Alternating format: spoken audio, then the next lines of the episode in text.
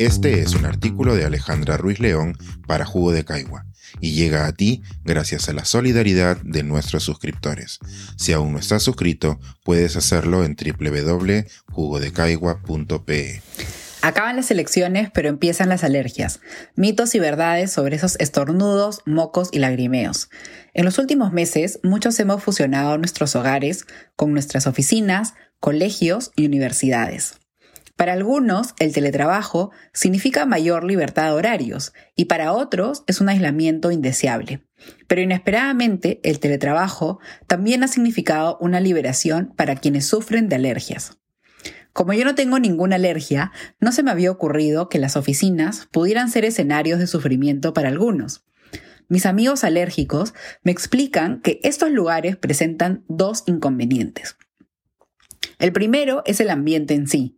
Para algunas personas sensibles a los ácaros, las oficinas con alfombras que nunca se lavan, ventanas que no se pueden abrir y los aires acondicionados que nunca se mantienen son los ambientes perfectos para activar sus alergias. Y segundo está el componente social que los empuja a tratar de silenciarlas. Muchas personas con alergias se disculpan por tenerlas y por interrumpir las reuniones con sus estornudos, aunque no tengan manera de controlarlas. Y por si fuera poco, tienen que responder múltiples veces a cosas como, sí, sé que parezco Rodolfo el Reno. Por eso, cuando el teletrabajo empezó a instaurarse como una solución que duraría varios meses, algunos decidieron no solo dejar de ir a la oficina, sino también dejar la ciudad. Así sucedió con un grupo de amigas mías, conocidas por sus alergias, que se mudaron fuera de Lima en los primeros meses de la pandemia. Ellas no escapaban de los cielos nublados ni del ruido, escaparon de Lima para encontrar un respiro. Detalladamente me explican qué es lo que pasa con su cuerpo. Primero empiezan a sentir una molestia en la nariz o en los ojos.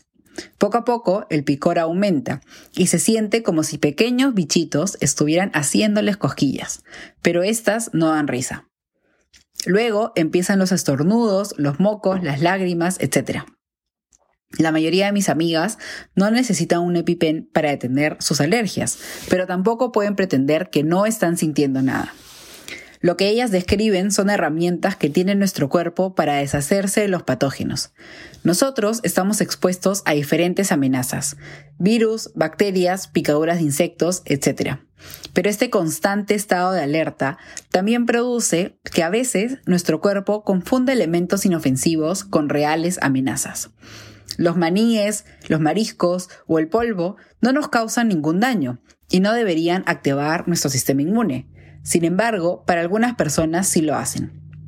Sus cuerpos los identifican como patógenos y envían toda la maquinaria del sistema inmune para neutralizarlos. Y esta respuesta es la que causa los síntomas que asociamos con las alergias.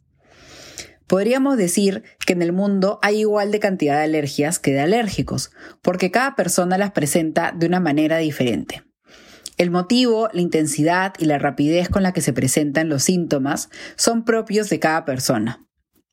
Algunos son alérgicos a las comidas, otras a los ácaros o a ciertos medicamentos, o también a las picaduras de los insectos. Les pregunto a mis amigas cuál es la peor de las alergias que ellas tienen y me responden al unísono. Ale, la peor es la alergia a la humedad en invierno. Esa respuesta me causó mayor curiosidad. En mi mente, la humedad es un concepto abstracto, no un alergeno. Sin embargo, ellas también tienen razón. Su cuerpo responde a los hongos de la humedad que suelen aparecer en ambientes húmedos y poco ventilados, como son baños, cocinas y armarios. Estos producen esporas que respiramos sin darnos cuenta. Probablemente mis amigas son alérgicas al moho, que es un tipo de este hongo, mas no a la humedad.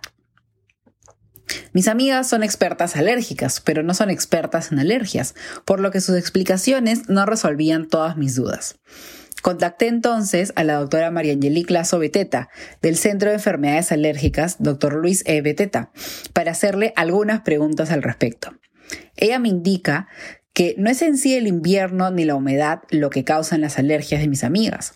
Más bien son los factores asociados al invierno, como lo son pasar más tiempo dentro de casa o en lugares menos ventilados. Para los pacientes sensibilizados a los ácaros de polvo, los síntomas suelen exacerbarse en esta época del año. Una de mis amigas me cuenta que usualmente no deja de estornudar cuando tiene que limpiar su casa. En las primeras semanas de la pandemia, su miedo a contagiarse del coronavirus la llevó a limpiar usando mascarilla. Ale, santo remedio. Así dejemos de usar las mascarillas, me dice. Yo no vuelvo a limpiar sin una. La doctora Lazo Beteta confirma que el uso de mascarillas ha producido una disminución de síntomas en los pacientes que experimentan alergias respiratorias. Esto es más favorable para los pacientes sensibilizados a los hongos y al polen. Pero usualmente usamos la mascarilla afuera y no adentro de nuestras casas, que suelen ser los lugares donde las alergias se podrían agravar.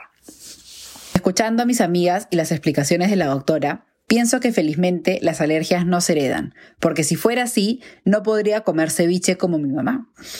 Pero en eso estoy equivocada. La doctora Lazo Beteta me confirma que uno de los principales mitos es que las alergias no se heredan. Pero a la fecha ya se cuentan con diversos estudios que relacionan ciertas alergias con determinados genes. Como nos explica, las alergias sí tienen un componente hereditario, pero esto no significa que uno herede la misma alergia que sus papás, sino que uno tiene más probabilidad de desarrollar alergias a ciertos patógenos. El motivo es que las alergias son multifactoriales y se desarrollan tanto por componentes genéticos como ambientales. Pero los mitos no acaban ahí. En Atlanta, donde vivo, siempre escucho a las personas decir que consumen miel local para evitar las alergias al polen. Pero aunque la miel sea deliciosa, no cura las alergias al polen, ni el asma, ni otras alergias respiratorias. Felizmente, con un tratamiento adecuado, los pacientes sí pueden disminuir los síntomas. Y aquí viene otro mito. Siempre pensé que los inhaladores que usan las personas con alergias causaban dependencia.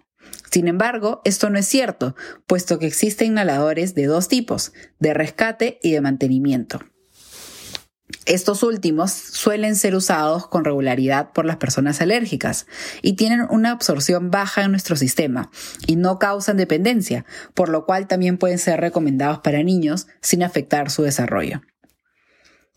Por último, una de mis amigas me dice que si bien mudarse de Lima la ayudó con sus alergias, en las últimas semanas se le han exacerbado. Bromeando, le digo que es alergia a las elecciones, que yo también la tengo y que el resto del Perú también. Me responde, puede ser, por eso ya no veo noticieros, solo leo la prensa de vez en cuando.